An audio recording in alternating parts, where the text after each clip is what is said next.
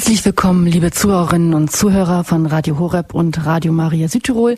Mein Name ist Claudia Kundun und ich begrüße Sie herzlich zu unserer Sendung Standpunkt. Heute am Pfingstsonntag zum Thema Europa für Christus zur bevorstehenden Europawahl. Am nächsten Sonntag ist es soweit. In Deutschland ist Europawahl. Was dieses für unser Land letztlich bedeutet, ist vielen wohl gar nicht bewusst. Und eine Wahlmüdigkeit ist, betrachtet man die vergangenen Wahlen, auch zu verzeichnen. Wie kommt dieses? Europa geht uns schließlich alle an. Und zwar nicht nur, was das allgemeine Gemecker immer wieder betrifft, dass Entscheidungen, die aus Brüssel kommen, manch einem aufstoßen oder gar mit Kopfschütteln bedacht werden.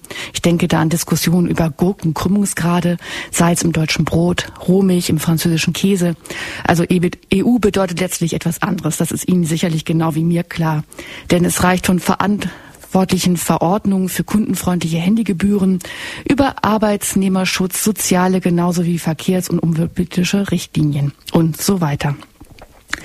Der eine oder andere mag sich vielleicht mit der EU-Politik näher auseinandergesetzt haben, besonders dann, wenn Länder in die EU aufgenommen werden möchten und deren Aufnahmewunsch Fragen aufwirft, oftmals mit Globalisierungsängsten verbunden. Kurz gesagt, die EU-Entscheidungen prägen unser Leben, unsere Gesellschaft. Denn die Europäische Union ist Garant und Zukunft zugleich. Ist Ihnen das bewusst? Besonders uns Christen sollte Europa am Herzen liegen, sollte präsent sein. Denn das, was wir glauben, das, wofür wir Christen einstehen, ist notwendig, um in die Zukunft zu gehen in einem Europa für Christus. Um über die Grundlagen, den Ist-Zustand, aber auch die Chancen zu sprechen, darf ich als mein Studiogast Dr. Hubertus Desloch, Ministerialdirigent außer Dienst und Gründer und Vorsitzender der gemeinnützigen Initiative Europa für Christus e.V. herzlich begrüßen. Grüß Gott, Herr Dr. Desloch. Grüß Gott.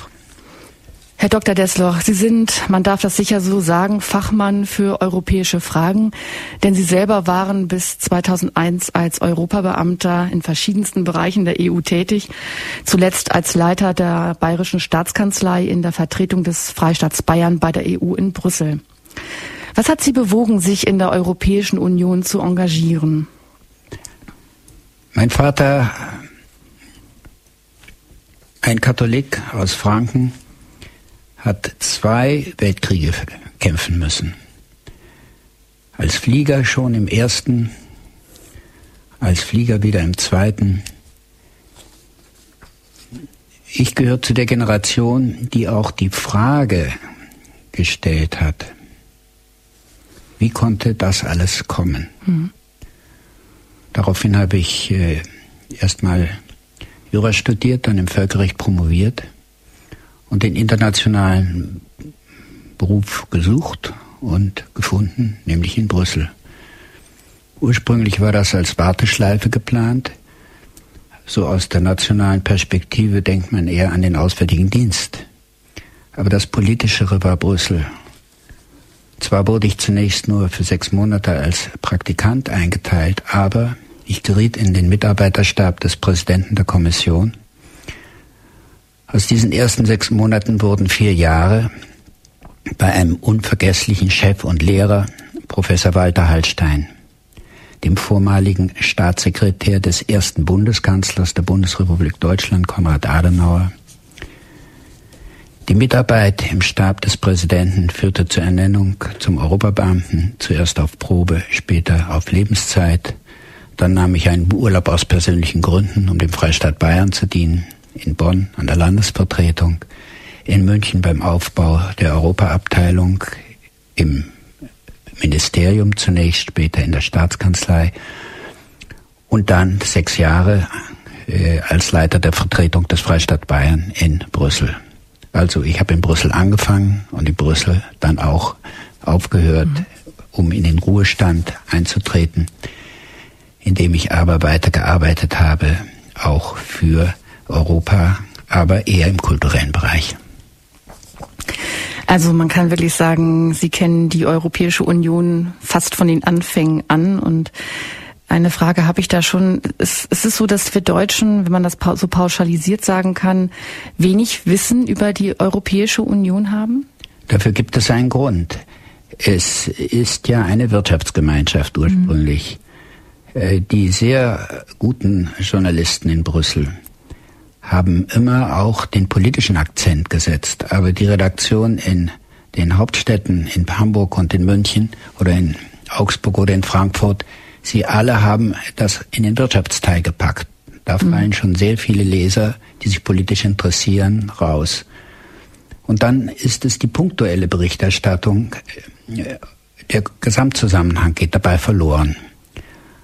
Und es wird zu selten über Europa als politisches Feature berichtet. Mhm. Ja, mit diesem Hintergrund und auch mit dem Abstand, den Sie ja nun haben, da Sie ja, wie Sie selbst gesagt haben, mittlerweile sich in Anführungsstrichen im Ruhestand befinden. Ähm, wenn man das so betrachtet und eben halt auch mit der Blickrichtung auf die Zukunft hin, was hat sich für Sie Wesentliches herauskristallisiert? Wenn ich also aus der Sicht des Jahres 2009 auf mein Leben für und mit europäisch scheinen mir drei Punkte wichtig und für die Zukunft entscheidend. Erstens und wichtigster Punkt, in der heutigen Weltwirtschaftskrise dient uns die Europäische Union als Anker in einem Raum relativer wirtschaftlicher Stabilität, einem Raum des Friedens, der Freiheit und des Rechts. Wir, die Bürger in Europa, befinden uns heute in einer Schicksalsgemeinschaft. Das ist neu. Mehr noch, diese Gemeinschaft der freien Völker Europas steht auf einem festen Fundament. Unser Fundament ist das Recht.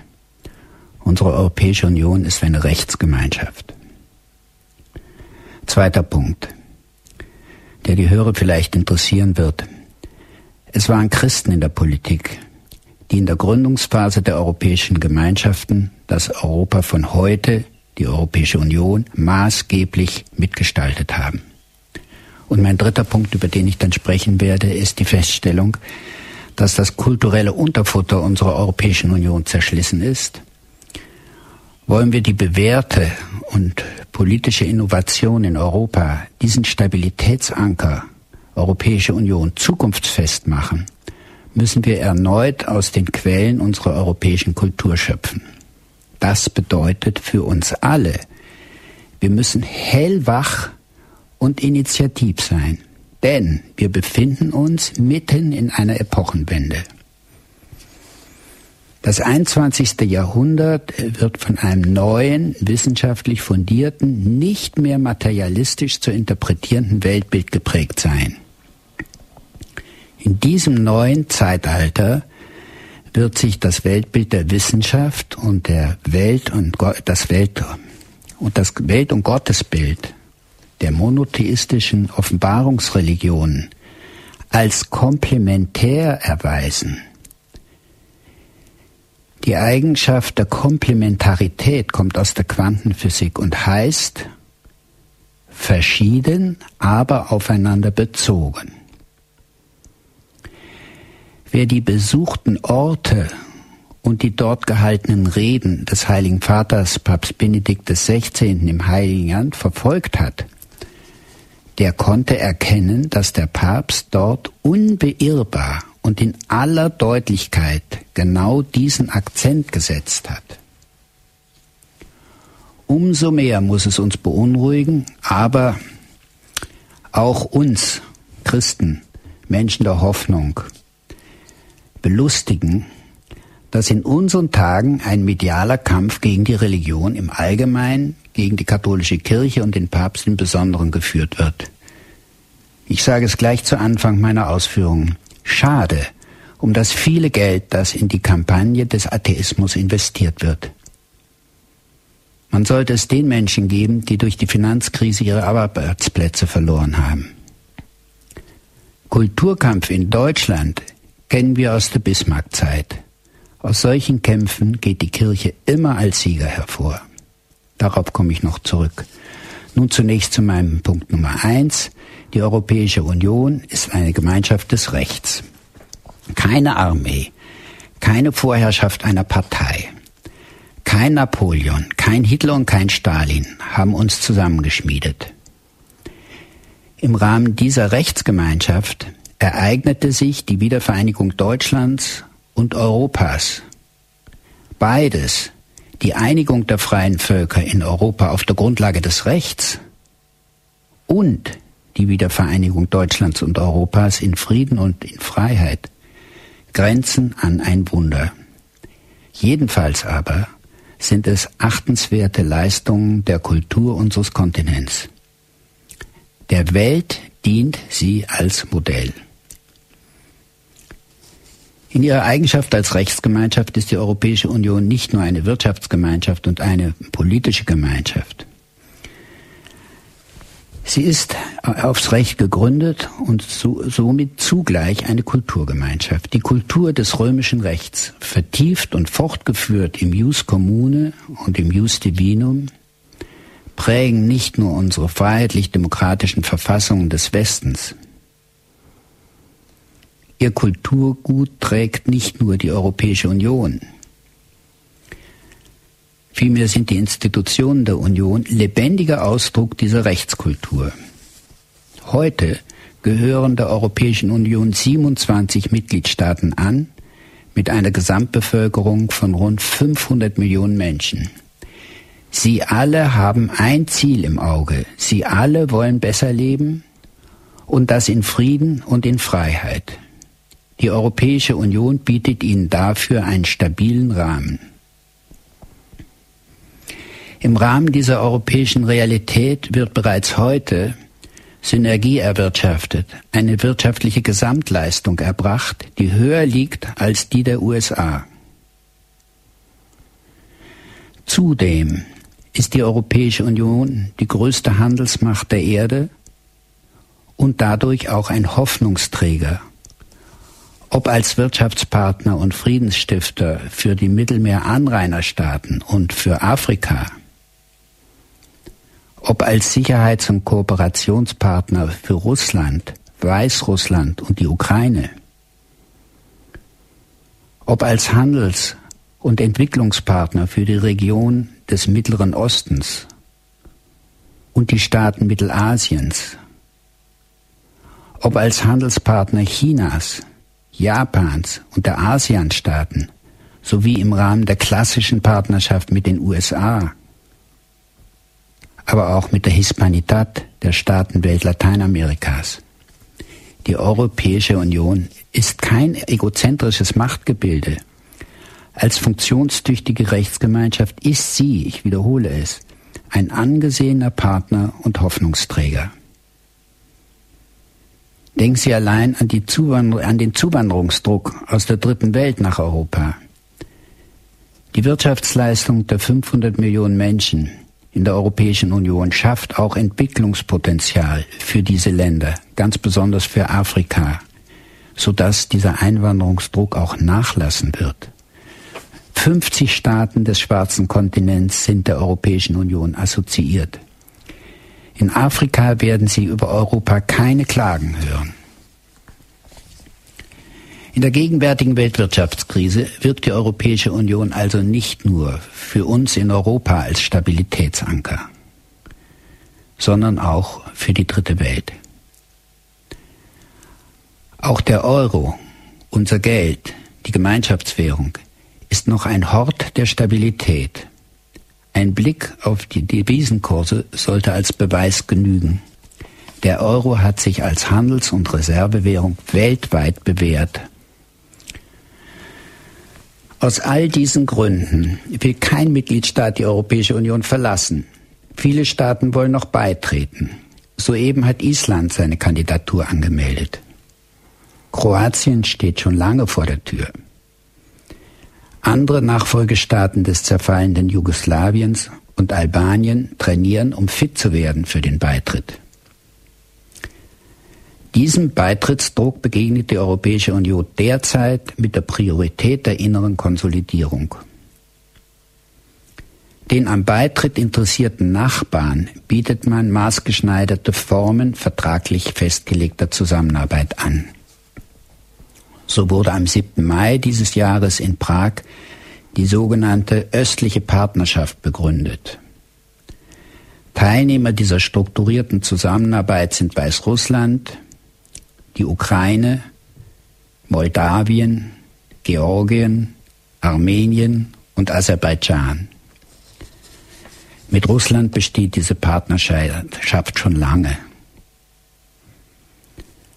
Einen Tag später, am 8. Mai 2009, ebenfalls in Prag, wurde das Projekt Nabucco, der Bau einer Gaspipeline vom Kaspischen Meer bis nach Europa auf den Weg gebracht. Europa mit seinen entwickelten Volkswirtschaften braucht eine diversifizierte Energieversorgung. Nur die Europäische Union mit ihrem politischen und wirtschaftlichen Gewicht, aber auch mit ihrem kulturellen Profil kann Projekte dieser Größenordnung und Notwendigkeit auf den Weg bringen. Der Monat Mai bietet sich übrigens für denkwürdige Weichenstellungen und für europäische Jubiläen an. Vor 59 Jahren, am 9. Mai 1950, trat der französische Außenminister Robert Schuman im historischen Salle des Horloges des Quai d'Orsay vor die internationale Presse um seinen Plan zur Gründung einer ersten europäischen Gemeinschaft der Weltöffentlichkeit vorzustellen. Damit greife ich den zweiten Punkt meiner Einleitung auf. Der Beitrag der Christen beim Aufbau der Europäischen Union. An erster Stelle ist natürlich Robert Schumann zu, der, zu nennen. Ihm war es gegeben, historische Weichen zu stellen. Schumann war ein ebenso unaufdringlicher wie effizienter Mann, eine Erscheinung in der Europapolitik der ersten Jahre. Ihm, dem bescheidenen, aber gerade deshalb eindrucksvollen Politiker, hat das Europäische Parlament mit dem Titel Vater Europas geehrt.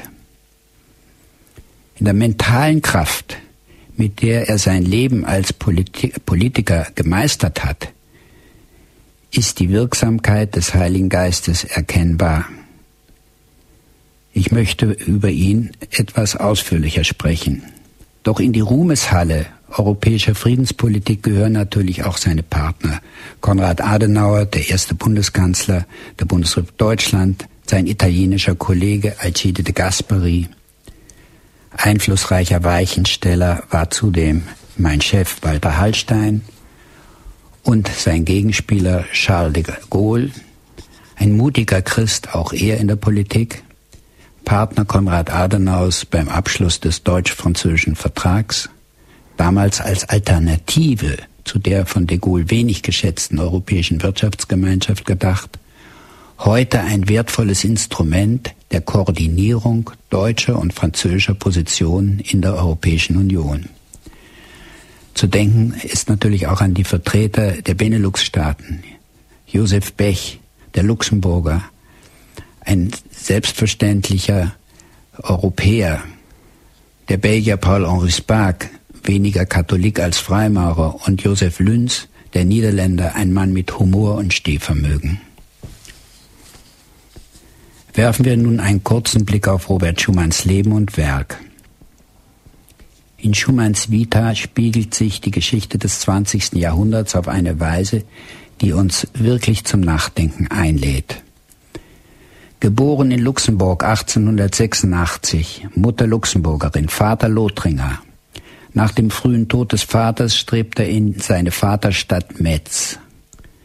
Dort besteht er, der frankophone Lothringer, das deutsche Abitur. Lothringen war seit 1871 deutsches Reichsland. Der preußische Generalstab hatte Bismarck gedrängt, das Elsass und Lothringen aus strategischen Gründen zu annektieren. Zum Studium der Rechte immatrikulierte Robert Schumann sich an der Universität in Bonn. Wohnhaft im Studienhaus der Benediktiner in Bonn war er oft zu Gast bei den Mönchen im nahegelegenen Eifelkloster der Benediktiner in Maria Lach. Nach dem ersten Semester meldete er sich beim Novizenmeister Pater Ildefons Herwegen als Postulant. Er wollte Benediktinermönch werden. Pater Ildefons riet ihm sein Vorhaben reifen zu lassen, lernte ihn näher kennen, um ihm schlussendlich zu sagen, Robert, du hast keine Berufung zum Mönch. Geh und finde deinen Weg in der Welt. Robert Schumann packte seine Koffer, ging zur Fortsetzung seines Studiums nach Berlin, von dort nach München. Schließlich machte er seine Examina in Straßburg und ließ sich als Rechtsanwalt in Metz nieder. In Metz fand im Jahr 1912 der Deutsche Katholische Kirchentag statt, organisiert von 200 freiwilligen Helfern unter Leitung von Robert Schumann. Kein Zufall.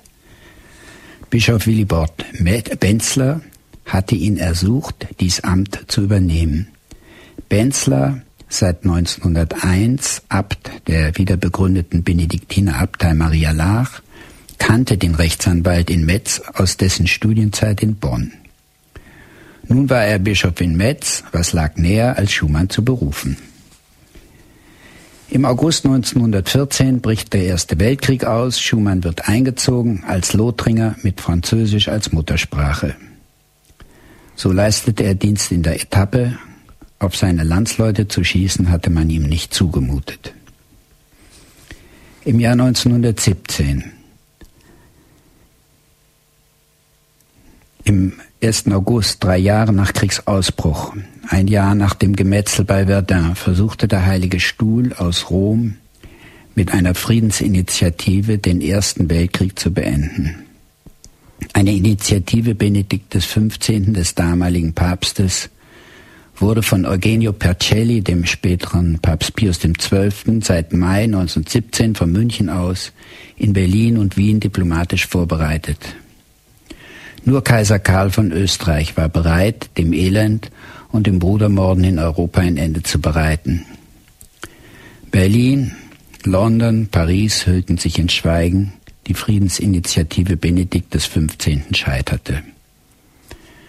1918 aus dem geschlagenen deutschen Heer entlassen, gründete Robert Schumann im wieder zu Frankreich gehörigen Lothringen eine regionale christlich-soziale Partei wurde als Abgeordneter in die französische Nationalversammlung gewählt und dort nicht selten als Bosch, ein Schimpfwort gegen die Deutschen, beschimpft und beleidigt, aber immer wieder gewählt, bis er zu Beginn des Zweiten Weltkriegs zum Staatssekretär für das Flüchtlingswesen in die französische Regierung berufen wurde.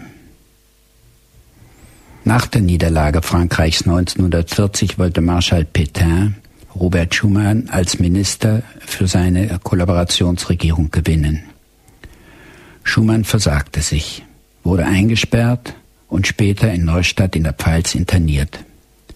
Dort tauchte er unter. Zu Fuß schlug er sich bis nach Poitiers im Westen Frankreichs durch. In der dortigen Benediktinerabtei von Ligugé fand er Unterschlupf. Nicht lange. Er wurde verraten, aber nicht verhaftet, weil der Polizeichef dem Abt die bevorstehende Razzia telefonisch angekündigt hatte. Woraufhin dieser Schumann vom Schlaf aufweckte, ihm die Lage schilderte, ihm zugleich Zivilkleider in die Hand drückte, ihn zum Tor begleitete und in die Nacht entließ. Die Flucht gelang.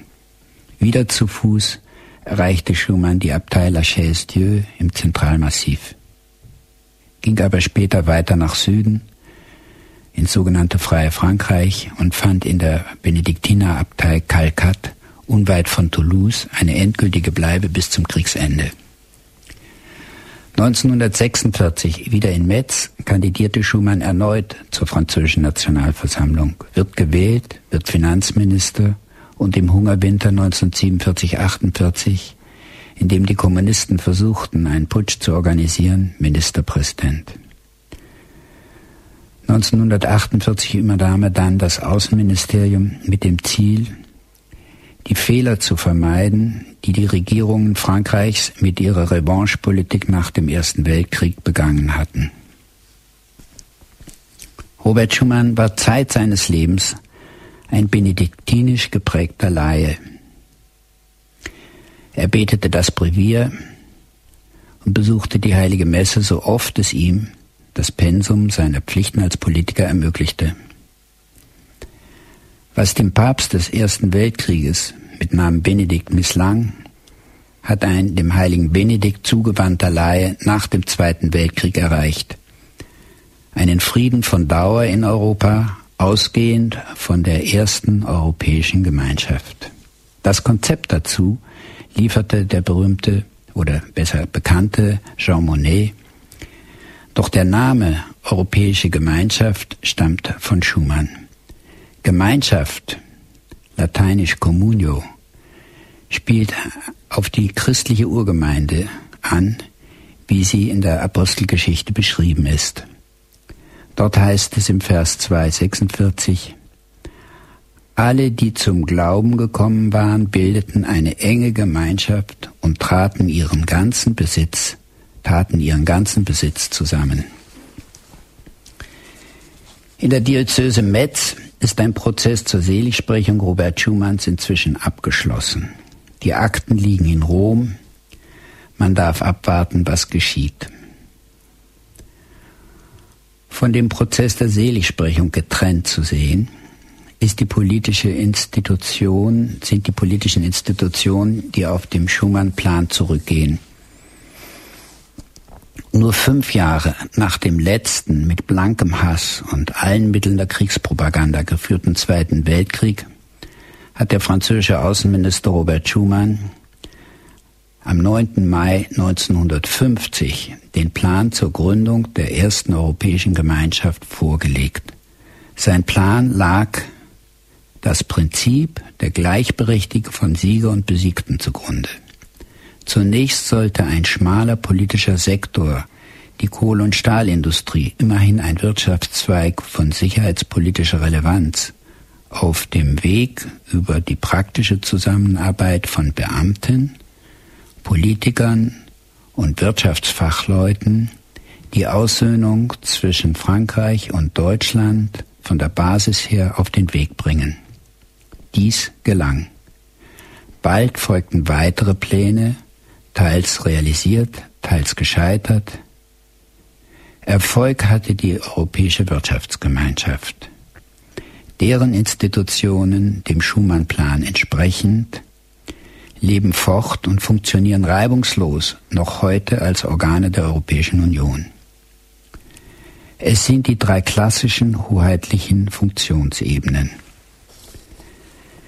Exekutive, die ausführende Gewalt der Politik, das ist heute die Europäische Kommission in Brüssel. Die Legislative, die gesetzgebende Gewalt, das sind heute der Ministerrat und das Europäische Parlament gemeinsam.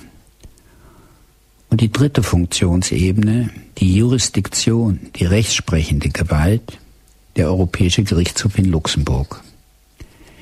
Im Verhältnis zwischen der supranationalen Kommission und den Räten der Minister ist eine Dialogstruktur institutionalisiert worden, die im Zusammenwirken mit, Europä mit dem Europäischen Parlament den Kern der politischen Innovation bildet, der wir in Europa den Frieden, die Freiheit und den Wohlstand verdanken. 30 Jahre nach Robert Schumann im Frühjahr 1990 war es noch einmal ein katholischer Politiker aus Frankreich, dem der Frieden in Europa und damit auch das Schicksal Deutschlands anvertraut war, Jacques Delors.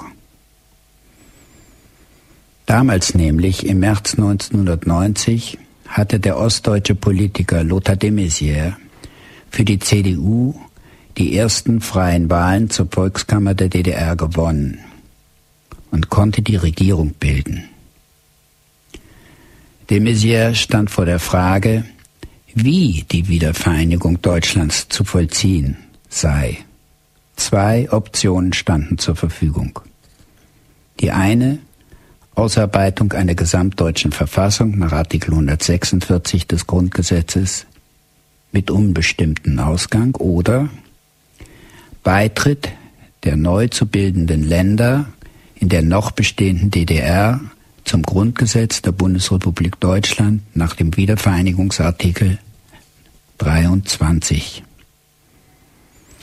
Es war Jacques Delors, der damalige Präsident der Kommission in Brüssel, der mit seinem Vorschlag zur Erweiterung eines Mitgliedstaates, ich wiederhole das, Erweiterung eines Mitgliedstaates, die Weichen in Richtung auf die Anwendung des Artikel 23 des Grundgesetzes stellte.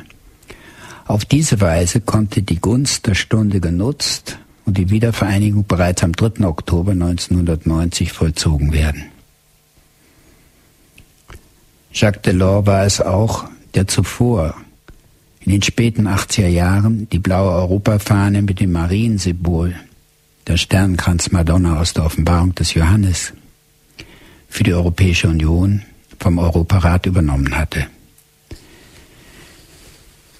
Diese Sternstunden europäischer Geschichte sollte für die nachwachsende Generation auch aus Sicht der Kirche noch tiefer äh, ausgeleuchtet werden. Denn weitere Persönlichkeiten und Ereignisse drohen in Vergessenheit zu geraten. Ohne die Wahl des Erzbischofs von Krakau, Karol Wojtyła, 1978 zum Papst, mit der den Namen Johannes Paul II. wählte, wäre der Freiheitskampf der Polen in den Jahren seit 1980 möglicherweise erfolglos geblieben. Ohne die Wahl des bekennenden Christen Ronald Reagan zum Präsidenten der Vereinigten Staaten von Amerika hätte es im Westen an der Entschlossenheit gefehlt, im Ost-West-Konflikt der Freiheit Breschen zu schlagen. Und ohne Michael Gorbatschow seit 1985 Generalsekretär der Kommunistischen Partei der Sowjetunion mit dem Auftrag, den Steinzeitsozialismus zu reformieren, hätten beide keinen Partner in Moskau gehabt. Ohne Helmut Kohl, dem Bundeskanzler der Einheit, mit Richard von Weizsäcker, dem damaligen Präsidenten der Bundesrepublik Deutschland an seiner Seite, wäre dieser Kairos in der Geschichte Deutschlands und Europas ungenutzt verstrichen. Vergleicht man vor diesem Hintergrund die erste Hälfte des 20. Jahrhunderts mit seinen Kriegen und Kriegsverbrechen mit der zweiten Hälfte, so könnte der Unterschied in der moralischen Qualität der Politik nicht größer sein. Blicken wir auf das Heute. An Pfingsten erfleht die Kirche rund um den Erdkreis das Kommen des Heiligen Geistes. Veni Creator Spiritus, mentes tuorum visita. Man kann und sollte es oft beten. Beten, handeln und sich informieren. Das Ora, et labora, et lectio divina des Mönchvaters des heiligen Benedikt ist auch für uns Laien ein geeigneter Auftrag, mit unserer Daseinsvorsorge in dieser Welt zurechtzukommen. Der Leitgedanke für unsere eigene Zukunft zu Beginn des 21. Jahrhunderts kann nur lauten, Europa für Christus wiedergewinnen. Vielleicht wird es einem, dem einen oder anderen unter uns ergehen wie Moses. Der Herr gewährte ihm nur den Blick ins gelobte Land. Wie also geht es weiter mit Europa? Diese Frage, mein dritter Punkt, ist mit einem Imperativ zu beantworten. Erkennen wir die gegenwärtige Wirtschaftskrise vor allen Dingen als Chance. Die erste und, und naheliegende Aufgabe für uns Christen lautet, an der Europawahl teilnehmen und das Ziel nicht übersehen. Eine Wahl ist aber nicht nur ein Bekenntnis und auch nicht so zu verstehen. Zu einem Parlament wählen heißt in der Politik mitbestimmen wollen. Eine Wählerstimme bestimmt nur dort mit, wo zumindest eine reale Chance besteht, dass die zu wählenden Kandidaten ins Europäische Parlament gelangen. Dazu aber muss die 5%-Klausel übersprungen werden. Also gehen wir alle am 7. Juni zur Wahl zum Europäischen Parlament. Doch das genügt nicht. Um Europa für Christus zurückgewinnen zu können, zählt alles, was wir Christen im vorpolitischen Raum tun oder schädlicherweise unterlassen. Der kluge Staatsrechtslehrer und Richter am Bundesverfassungsgericht, Professor Ernst Wolfgang Böckenförde, ein christkatholischer Denker auch er, hat schon vor 25 Jahren den bekannten Satz geprägt. Der Staat der Freiheit und des Rechts lebt von Voraussetzungen, die er selbst nicht schafft. Das gilt auch in und für Europa. Und ich füge hinzu, Voraussetzungen, die er, der Staat und die Europäische Union nicht schaffen können und auch nicht schaffen dürfen. Warum? Weil wir freie Bürger sind und bleiben wollen. Ich erinnere in diesem Zusammenhang an das christliche Bild vom Menschen, wie wir es präzise definiert Papst Johannes Paul II. verdanken. In seiner Eigenschaft als Professor der Philosophie hat er tief und unter geschichtlichen Bezügen darüber nachgedacht. Frage. Was unterscheidet den Menschen von der übrigen belebten Natur? Antwort. Vernunft, Gewissen und Wille. Vernunft, Gewissen und Wille. Frage die weiterführt. Was benötigt der Mensch zur Entfaltung dieser Talente? Antwort, die Freiheit. Diese Kurzfassung der philosophischen Anthropologie des Professors an der Katholischen Universität in Lublin und Erzbischof von Krakau, Karol Wojtyła, des späteren Papstes Johannes Paul II., konnte jeder Mensch verstehen. Es war die zündende Idee für die polnische Gewerkschaftsbewegung Solidarność. Mit dieser Philosophie gelang es ausgehend von Polen, den totalitären Marxismus eines Wladimir Ilyich Lenin nach 70 Jahren Wertezerstörung und Gulag gründlich und definitiv in Europa zu entsorgen. Übrigens, lässt sich mit dieser Argumentation auch unsere westliche Verfassungswirklichkeit des Friedens, der Freiheit und des Rechts verteidigen. Allerdings sind wir mit der Kurzfassung noch nicht am Ende der Anthropologie des Philosophen und Diener Gottes Karol Wojtyła, Johannes Paul II. Dritte Frage. Wie ist unter den Gegebenheiten der Freiheit das zwischenmenschliche Verhältnis zu denken? Antwort zur Probe. Ethik. Nein, sagt Beutila. Ethik ist normatives Denken. Normatives Denken schränkt die Freiheit des Menschen ein. Also wie lautet die richtige Antwort? Sie lautet Liebe. Auch diese Antwort versteht jeder Mensch guten Willens, denn die Liebe ist die allen Menschen gemeinsame Quelle des Lebens. Papst Benedikt XVI. lehrte uns in der Enzyklika Gott ist die Liebe dreierlei. Die Liebe ist Agape, die Liebe ist Eros, die Liebe ist Caritas. Kurz gefasst, die Liebe ist nicht nur die Quelle des Lebens, die Liebe ist auch die Quelle aller zwischenmenschlichen Tugenden und damit der Ausgangspunkt für ein anbrechendes neues Zeitalter. Euphemistisch? Kann man das so sagen? Ja, man kann. Jeder verständige Mensch, der sich über Ursachen und Verlauf der heutigen Finanz- und Wirtschaftskrise informiert hat, muss erkennen, dass Zerstörung des Vertrauens, übrigens ein von der Liebe abgeleiteter Wert, die wesentliche Ursache der Finanzkrise ist. Vertrauen zerstört man schnell. Das ist geschehen. Vertrauen bilden dauert. Denn Vertrauen muss man sich verdienen. Das braucht Zeit.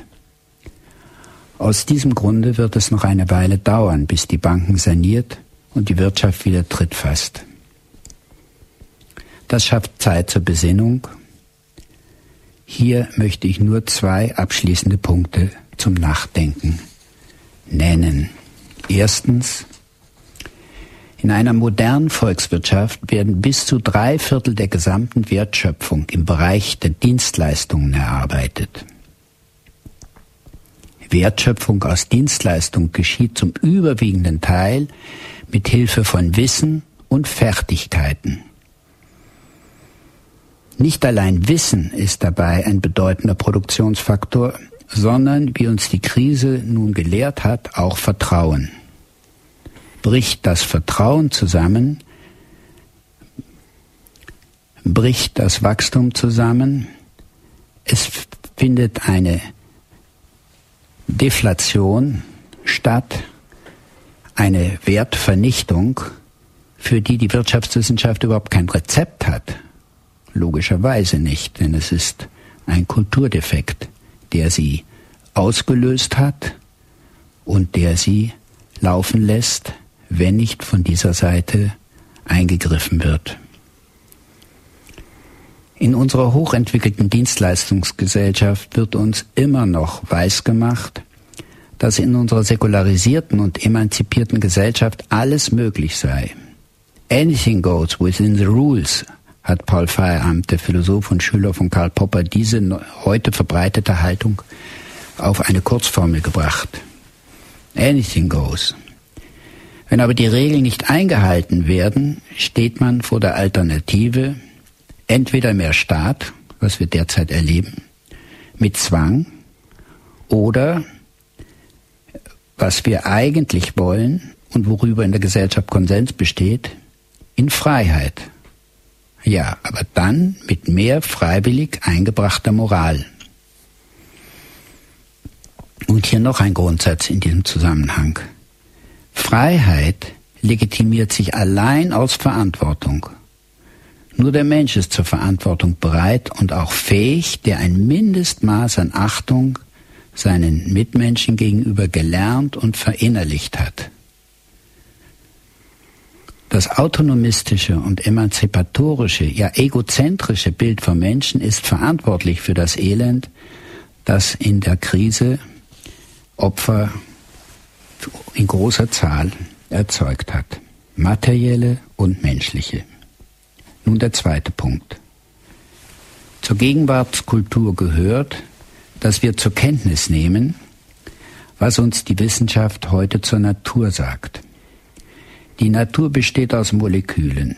Moleküle bestehen aus Atomen und Atome bestehen aus Elektronen. Proton, Neutron, eventuell Quarks, diese können wir zerstörerisch instrumentieren in modernen Waffensystemen mit atomarer Sprengkraft. Wir können sie aber auch friedlich nutzen. Wie funktioniert denn ein Computer, das Internet und das mobile Telefon, mit dem Sie E-Mails senden und empfangen können, Radio und Fernsehen hören und sehen? All das funktioniert auf der Grundlage unserer Fähigkeiten, die Grundsubstanz unserer Welt, die Elektronen zu bändigen in einer Weise, die uns Nutzen schafft. Das heutige Wissen von der Natur betrifft den Kern der Welt. Und der Kern der Welt ist auch der Kern des Universums. Es sind die Elektronen. Sie sind eher Geist. Materie ist etwas Sekundäres. Das Primäre ist das Elektron.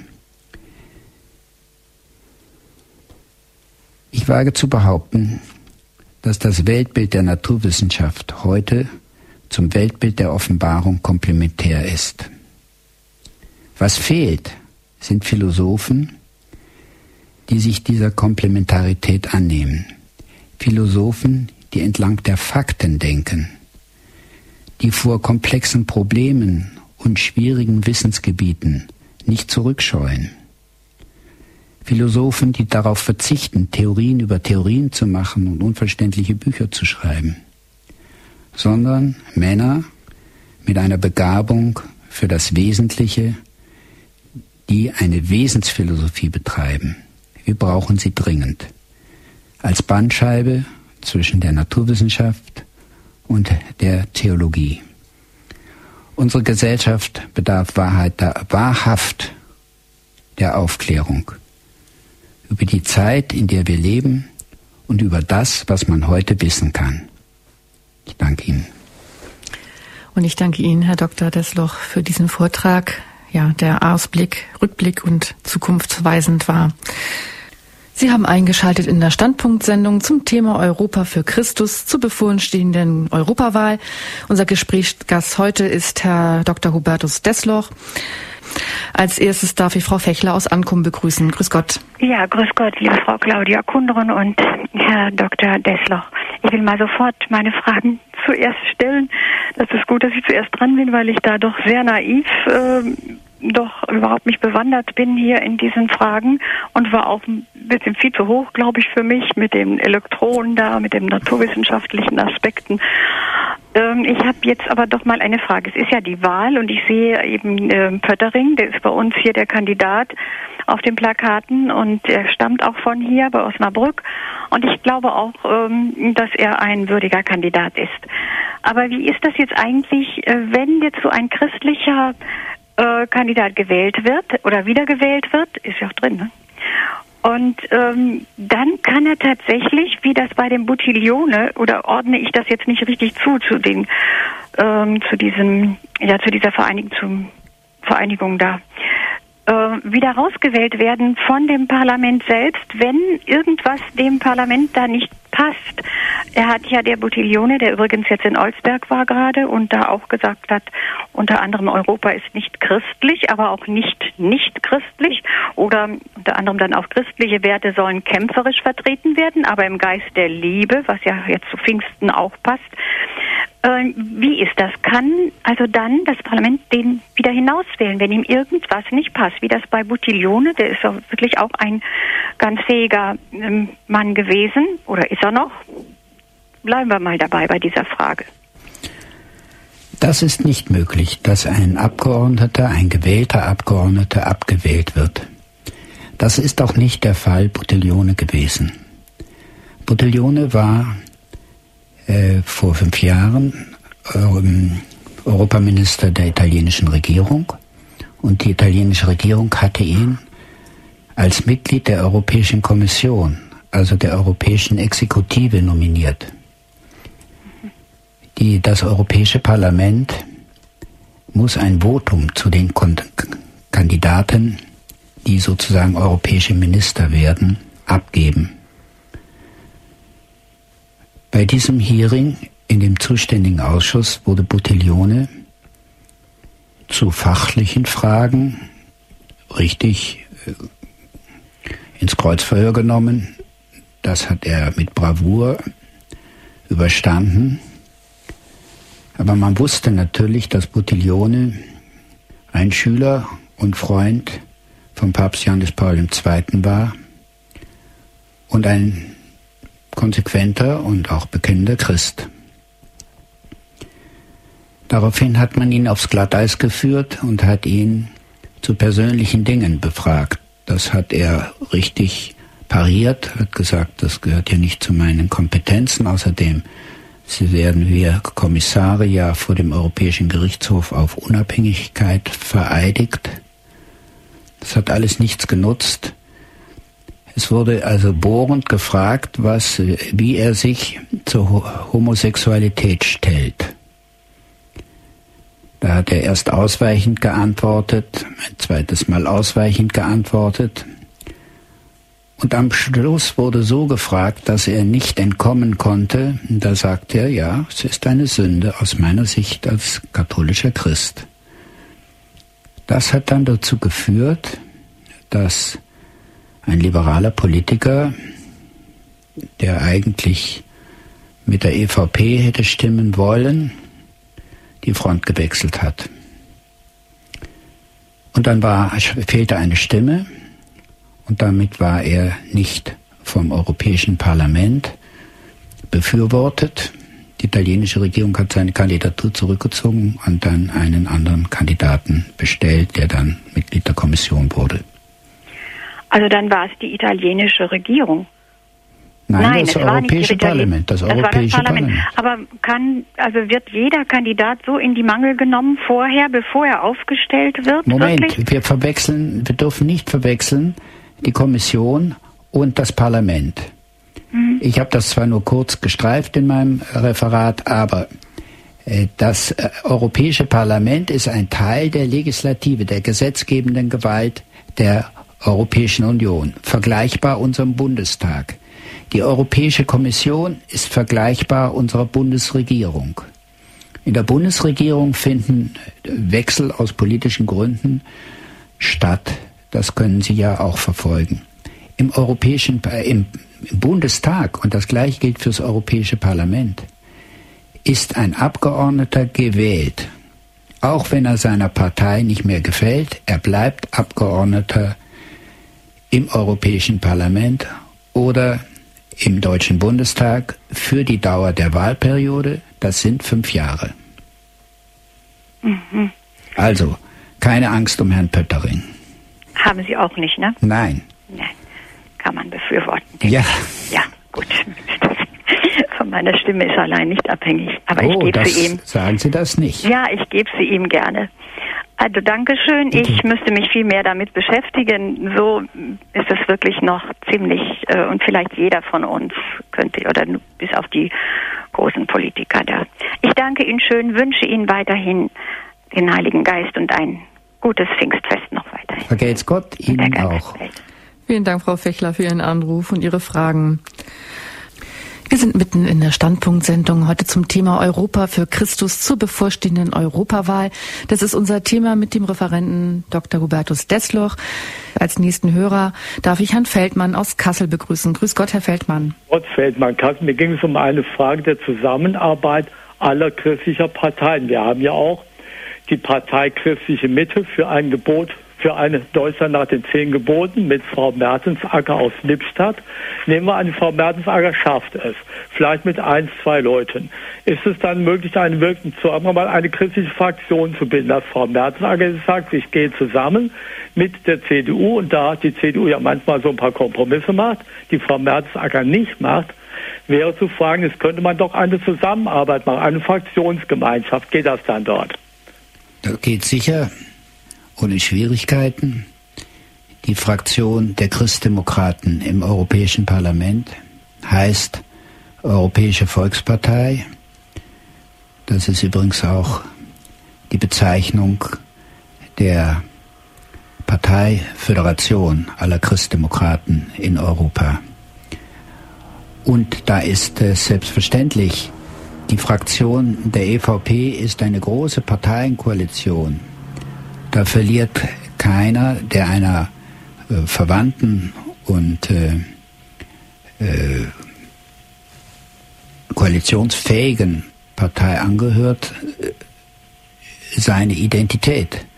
Er muss also nicht seine Partei verlassen, sondern er, er gehört einer Mehrheitspartei, einer Mehrfachpartei, einer, einer Fraktion an, die aus mehreren Parteien besteht. Gut, dann ist ja prima. Dann kann man die christliche Mitte ruhig wählen. Dankeschön. Auf Bitte. Wiederhören. Wiederhören. Auf Wiederhören, Herr Feldmann. Jetzt weiß ich ja nicht, ob es Herr oder Frau ist, aber Herr Mössner aus München. Ja. genau. ich jetzt. Grüß Gott. Grüß Gott. Äh, ich habe eine Frage mit der, zur Wahl. Und zwar zum Beispiel beim Bundestag heißt es ja im Artikel 38 Grundgesetz, die Abgeordneten des Deutschen Bundestags werden in allgemeiner, unmittelbarer, äh, freier, gleicher und geheimer Wahl gewählt. Nun ist beim Europäischen Parlament, äh, da ist es auch äh, unmittelbar äh, frei und, und so weiter, aber nicht gleich. Die sind nicht gleich gewählt, weil wenn eine bestimmte Anzahl von äh, Einwohnern in Dänemark etwa äh, elf Abgeordnete wählt, dann sind es in Österreich neun und in Deutschland fünf und in Lettland etwa 15. Ähm, also von Luxemburg rede ich jetzt gar nicht, weil man braucht eine gewisse Mindestanzahl.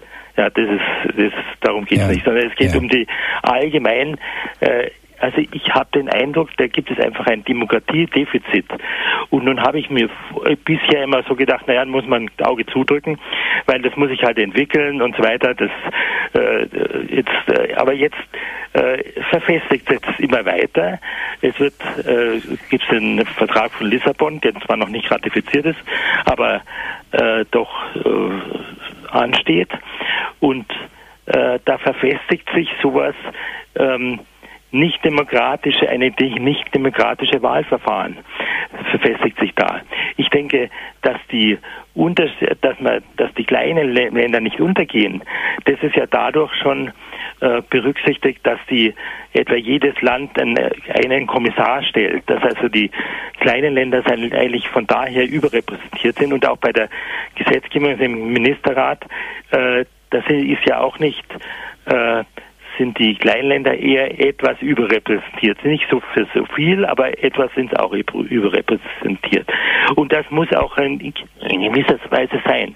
Aber ich finde, es sollte nicht bei der Wahl sein, bei der Wahl zum Parlament. Das sollte einfach ein Mann, eine Stimme sein. Ähm, sie haben ein sehr wichtiges Problem angesprochen, äh, das sich so darstellt, wie Sie es äh, gerade zum Ausdruck gebracht haben. Äh, allerdings äh, ist Ihnen sicherlich entgangen, dass äh, das deutsche Kontingent in dem Europäischen Parlament mit 101 Abgeordneten höher ist als alle anderen vergleichbar großen Mitgliedstaaten, weil wir das bevölkerungsreichste Land sind.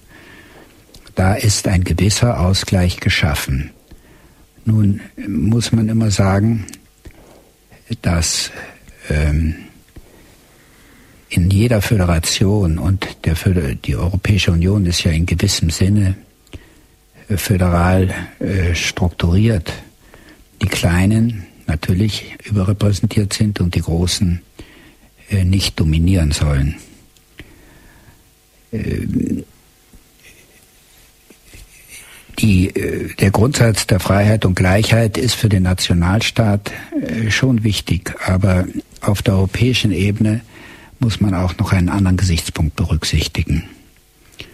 Frieden in Europa ist für den bevölkerungsreichsten Staat in der Mitte Europas und auch für die größte Volkswirtschaft in dieser Europäischen Union eine wunderbare Situation. Für die muss man gewisse Statusopfer bringen. Denn das Durchführung des Prinzips gleicher Wahl würde eine Dominanz schaffen, die die Konsensbereitschaft der Kleinen und der Nachbarn, die ja oft an der Peripherie liegen, nicht fördern würde. Also unsere Existenz in der Mitte Europas verlangt so manches Kreuz auf sich zu nehmen. Aber die Gunst der strategischen Lage dürfen Sie nicht vergessen. Also ganz stimme ich nicht bei da. Und zwar, ich denke, dass man die diese Überrepräsentierung, also die notwendige Überrepräsentierung von kleinen Staaten, dann in einer anderen Institution machen muss. Also man hat ja zum Beispiel in Deutschland dann im Bundesrat die Überrepräsentierung der kleinen Länder. Äh, es muss irgendwo einen Bereich geben, wo das Volk wirklich in gleicher Wahl repräsentiert ist. Dann äh, um also dieses, diese notwendige in der Föderation, in so, äh, notwendige äh, um, Kappung oder um, Bevorzugung der, der, der, kleinen Länder, die muss dann in einer anderen Institution äh, stattfinden. Ich denke auch, dass äh, man soll, äh, also ich, es sollte mit der Zeit doch ein gewisse, gewissermaßen ein europäisches ähm, ja ein das Gefühl geben, dass das, äh, das der Identität als Europäer ja, neben dem als Deutscher oder als Däne oder sonst was.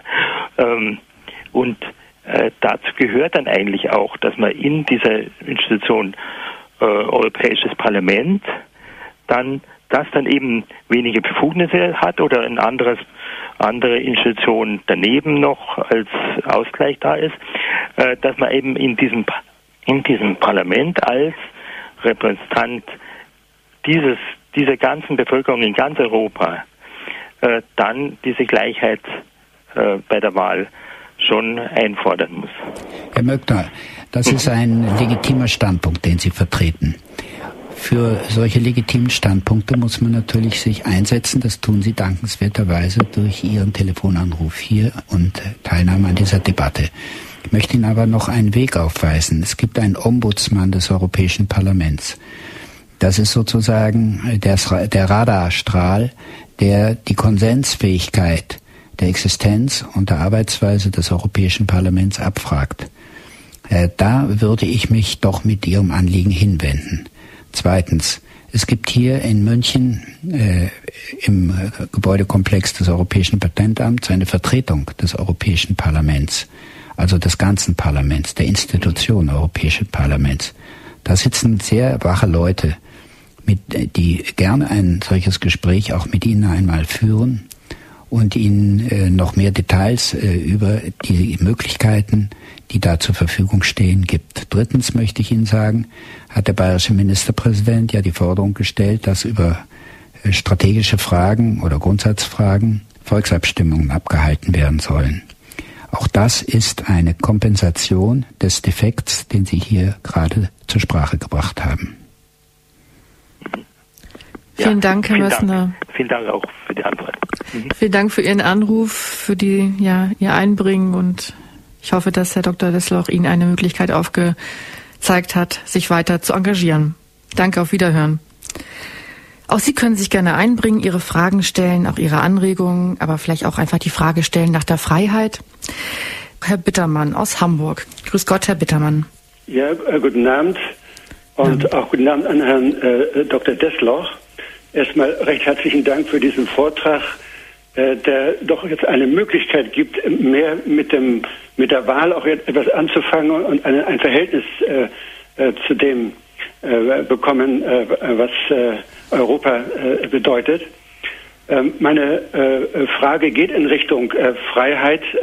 das sagten Sie ja zu Beginn, dass, dass, dass Europa weit über das Materielle eine zu verstehen ist und äh, hatten auch äh, ganz ähm, äh, mutig äh, gesagt, dass äh, äh, Europa für Christus wiedergewonnen werden soll. Nun steht das im krassen Widerspruch zum Lissabonner Vertrag, wo man ja auch schon den, den Gottesbezug ähm, ja nicht gewagt hatte zu nennen. Meine Frage jetzt speziell äh, gleich zu Beginn sprachen Sie von dem komplementären Bezug zu den monotheistischen Religionen. Später taten Sie dasselbe mit der Wissenschaft. Ähm, ich sehe in dem eigentlichen Christen, in dem eigentlichen Christentum, dass wir weit über den Rechtsstaat hinausgehen, nämlich dass wir engagiert uns persönlich für Gemeinschaft äh, einsetzen und unsere persönlichen Interessen äh, äh, zurückstellen, auch unseren, äh, unsere was im Zusammenhang mit der Finanzkrise als Gier zu bezeichnen ist, dass die überwunden wird. Und das ist eine echt christliche äh, Haltung, dass die Gemeinschaft äh, über äh, das individuelle Interesse gestellt wird. Bei Robert Schumann, der sprach von einer Communio und von, von dem Begriff europäische Gemeinschaft. Diese Tradition sehe ich heute nicht mehr so zentral, sondern das ist mehr eine Verwaltung, zwar unter der Überschrift Rechtsstaat, aber das eigentliche christliche äh, Europa für Christus wiedergewinnen, das habe ich äh, praktisch nicht so sehr herausgehört, wenn Sie dazu etwas sagen könnten. Äh, Herr Bittermann, Sie haben ganz recht. Ähm, dieser Kontinent hat sich sehr stark äh, säkularisiert, ja. gerade auch in den letzten Jahrzehnten. Das ist eine äh, Angelegenheit, äh, der, das ist ein Trend, der sich sozusagen in die Breite begeben hat. Äh, was früher äh, die Eliten, die Fürsten und auch ein säkularisierter Klerus ähm, im 18. Jahrhundert und früher äh, zu einer Protestbewegung humanistischer Christen geführt hat. Ja. Ähm, das hat sich heute umgekehrt. Die damaligen, die protestiert haben, haben die Abständigkeit ihrer Gegner übernommen. Und seither haben wir immer diese äh, Probleme, dass äh, der Kit in der Gesellschaft äh, sich nur noch in Klicken bildet und nicht in der Gesellschaft als Ganzes. Ja, ja. Und die äh, Kultur, äh, eine Zivilisation der Liebe, wie sie von den Päpsten seit Paul VI. immer wieder gefordert wird, ja. Äh, eigentlich äh, unbeantwortet bleibt, obwohl es ganz unvernünftig ist. Leider stehen wir alle noch tief in unserer Bildung im 18. Jahrhundert. Und das kann nicht so bleiben. Sonst gehen wir unter an unseren überständigen Konflikten und falschen äh, Zielen, wie die Griechen seinerzeit eine hochstehende Kultur im Nichts verschwunden ist. Die Gräkuli haben die Römer spöttisch gesagt. Ja. Unsere Kultur ist die Rechtskultur äh, des römischen Rechts, wunderbar einmal wieder herausgestellt von Professor Stolleis, dem äh, emeritierten äh, Direktor des Max-Planck-Instituts für europäische Rechtsgeschichte in Frankfurt. Das können Sie auch mal in der, äh, im Internet anklicken. Sehr interessant, was dort gearbeitet wird und an Rechtskultur äh, transparent gemacht wird. Darauf stehen wir, auf diesen Grundlagen. Wir alle sind hier in Europa natürlich beeinflusst vom Christentum, auch wenn wir es nicht mehr äh, so äh, im täglichen praktizierenden Leitgedanken berücksichtigen, was ein schwerer Fehler ist, weil, wie ich Ihnen ja an der Vita von Robert Schumann zeigen konnte, ist für stürmische Zeiten eine mentale Stärke die Voraussetzung, um vernünftig zu bleiben, durchzuhalten und nachher die Gelegenheiten wahrzunehmen, Werte, moralische und auch materielle zu schaffen oder die Rahmendaten dafür zu schaffen. Also die mentale Stärke ist für jeden Menschen notwendig und dazu braucht er die Religion. Ich habe nicht gesagt, dass die äh, drei monotheistischen Religionen komplementär sind. Ich habe gesagt, das Weltbild der Wissenschaft heute, ja. die den Kern der Schöpfung als nicht materiell in der Begrifflichkeit, in der gängigen Begrifflichkeit äh, erkennt. Wir bändigen Elektronen, Handy, Computer. Äh, äh sie sind elektronisch hier mit uns verbunden, die wir in München sitzen. Ja. Das sind ja alles gebändigte Elektronen, die unserer Kommunikation dienen. Das ist doch ein innovativer Standard, der großartig ist, aber der ja doch eher geistiger Art als blechbiegerischer Art ist, materialistischer Art. Die Materie ist etwas Sekundäres. Das primäre Kern der Schöpfung ist eben nicht materiell. Und da sage ich, das ist komplementär zum Offenbarungsglaube zum Offenbarungsglaube der monotheistischen Religion, der abrahamitischen Religion. Ich begrüße es jedenfalls sehr, sage herzlichen äh, Dank, dass ich äh, äh dieses Medium jetzt äh, äh Telefon benutzen kann, um auch über dieses zentrale Thema mit Ihnen gesprochen zu haben. Danke Ihnen für Ihren Recht Anruf. Ja, danke, bitte. Wiederhören. Auf Wiederhören, Herr Bittermann. Sie sprachen in Ihrem Vortrag über eine Epochenwende, in der wir momentan ja stehen und haben letztlich ja auch eine Möglichkeit gegeben, eben halt vom Papst Johannes Paul II., wo sie sagten, Vernunft, Gewissen und Wille. Und eigentlich braucht der Mensch, um seine Talente zu entfalten, die Freiheit. Und dass wir aber momentan in einer, auch in einer Zeit stehen, wo diese Freiheit fast wieder eingeschränkt wird. Nee, vom Staate her. Ähm, dient die Europäische Union dazu, uns eigentlich wieder in die Freiheit zu führen? Äh, das ist zweifellos der Fall, denn der persönliche Freiheitsaktionsradius des Einzelnen ist ja enorm erweitert. Früher scheiterte man ja mit seinem Geld und mit seiner Reise an der Grenze an Schlagbäumen. Das ist ja alles vorbei. Sie können ganz anders, in ganz anderen Dimensionen leben. Äh, allerdings ist eben eine Rechtsgemeinschaft auch eine äh, subsidiäre Ordnung, die, äh, äh, sagen wir, vor dem Missbrauch der Freiheit schützt. Und da sind wir als Einzelmenschen ja auch äh, schutzbedürftig und auch dankbar für den Schutz.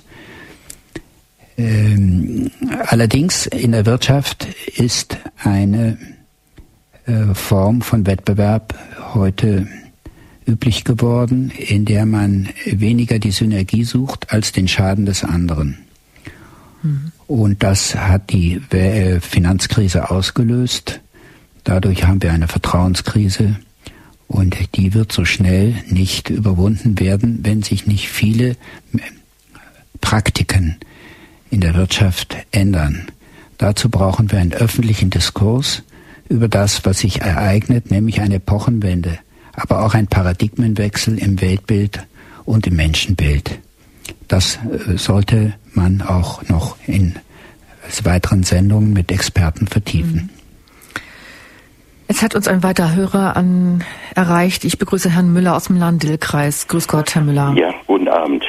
Ich habe eine Frage. Äh, warum wird die deutsche Sprache innerhalb der EU nicht dem Englischen und Französischen gleichgestellt. Also Deutsch wird von 90 bis 100 Millionen Europäern gesprochen und das Thema wird zwar ab und zu, liest man das in der Zeitung, wird aber nur verschämt irgendwie angesprochen.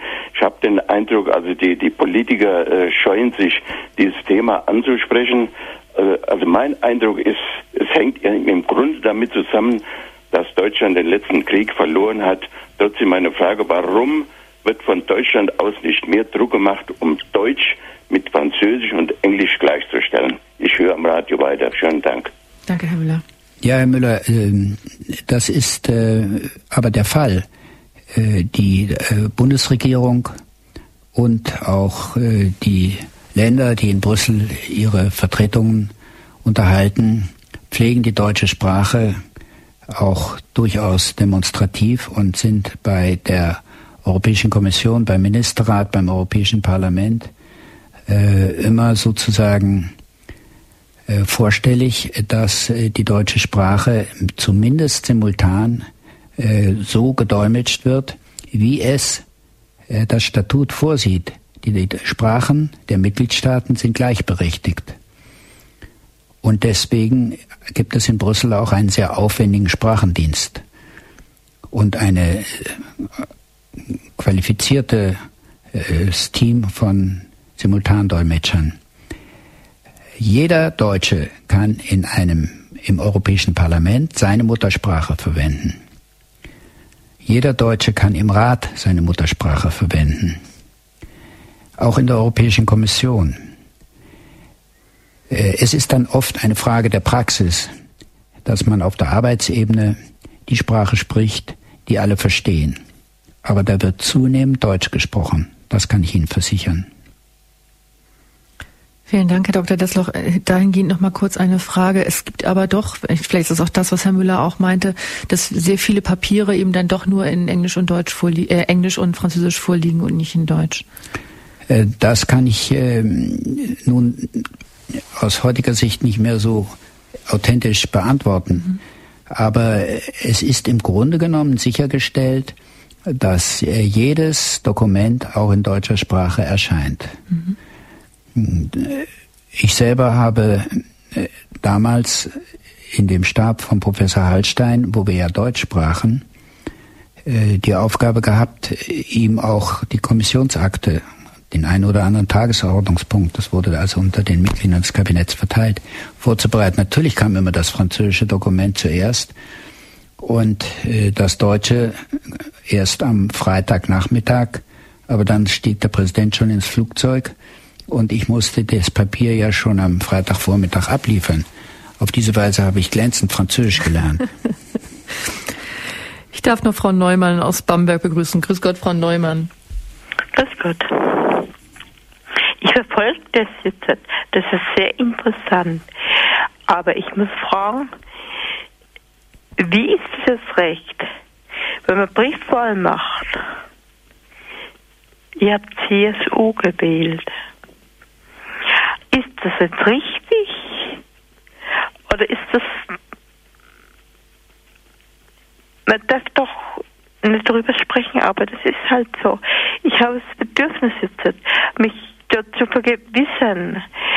Äh, ich in Lebenshilfe und arbeite jetzt freiberuflich.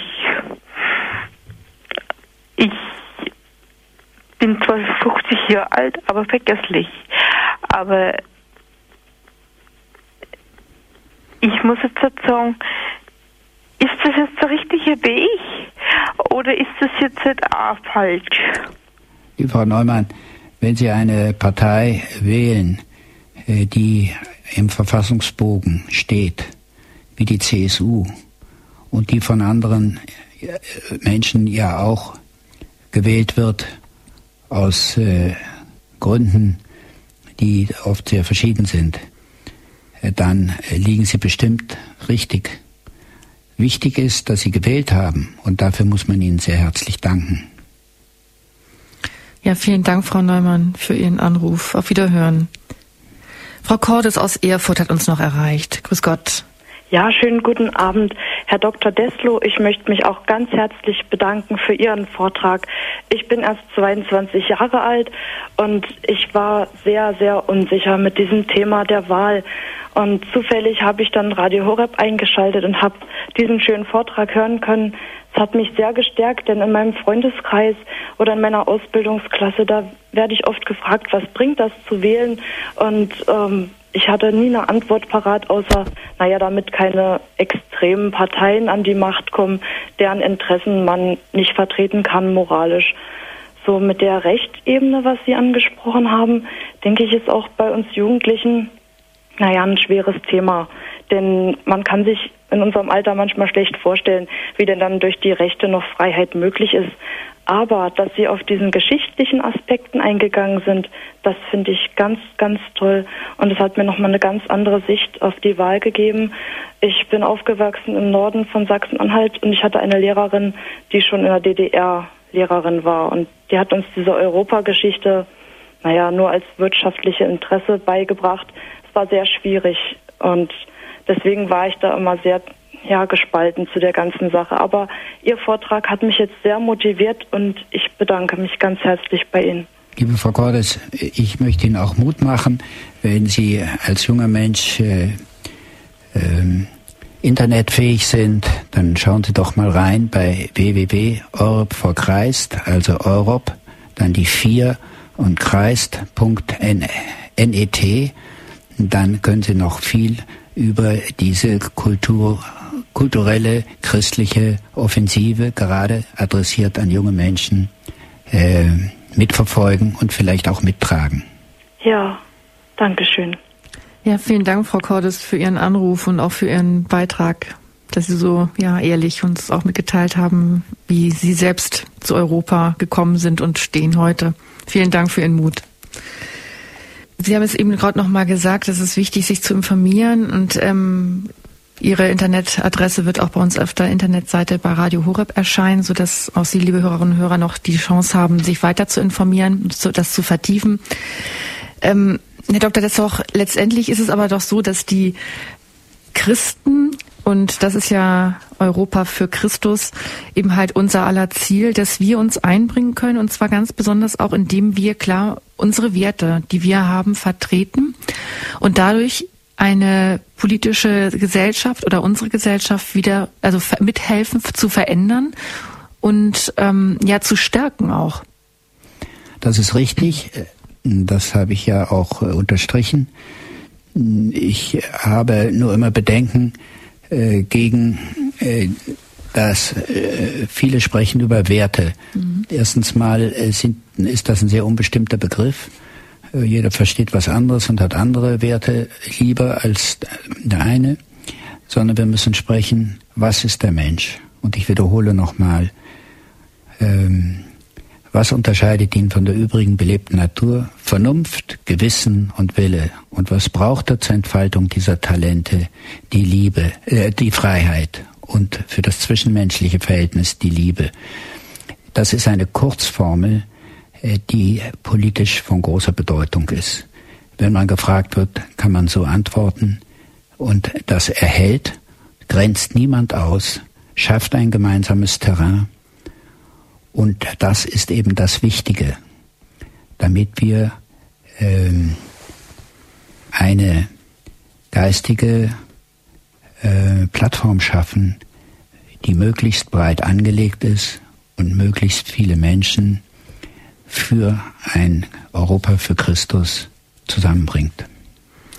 Dazu haben Sie heute schon beigetragen mit Ihrem Vortrag und mit Ihrem Beantworten der Fragen. Ich danke Ihnen recht herzlich, Herr Dr. Desloch dass Sie sich jetzt die Zeit genommen haben, uns hier ja so zu informieren. Vielen herzlichen Dank.